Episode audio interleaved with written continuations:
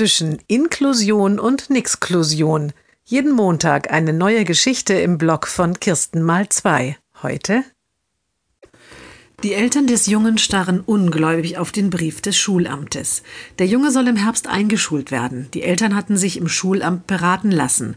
Noch während des Gespräches war für sie klar, sie wollen Inklusion an der allgemeinen Schule. Denn sie sind sicher, dass es das Beste für ihren Jungen ist, gemeinsam mit Nachbarskindern und Kindergartenfreunden in eine der beiden Grundschulen vor Ort zu gehen. Die naheliegende Lösung und der nette Schulrat wollte ihnen jetzt schriftlich einen Vorschlag für die geeignete Schule machen. Das muss eine Verwechslung sein. Sowas kommt ja mal vor, sagt die Mutter und ruft im Schulamt an. Nein, nein, sagt der Schulrat, das ist kein Fehler. Ich hatte Ihnen doch erklärt, dass wir Inklusionsgruppen bilden. Die Schule, die wir ausgewählt haben, hat einen ausgezeichneten Ruf. Die Kollegen dort haben bereits eine Inklusionsgruppe erfolgreich durch vier Grundschuljahre begleitet.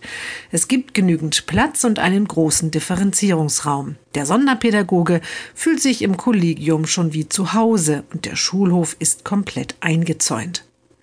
Der Schulrat fährt sehr bestimmt und überzeugt fort. Alle anderen Eltern haben schon zugestimmt.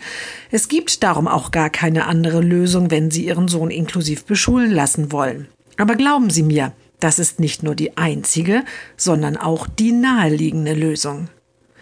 Die sprachlose Mutter legt auf und schaut ihren Mann an. Gemeinsam versuchen sie zu realisieren, dass das Schulamt ihren ABC-Schützen in eine 29 Kilometer entfernte Grundschule schicken will.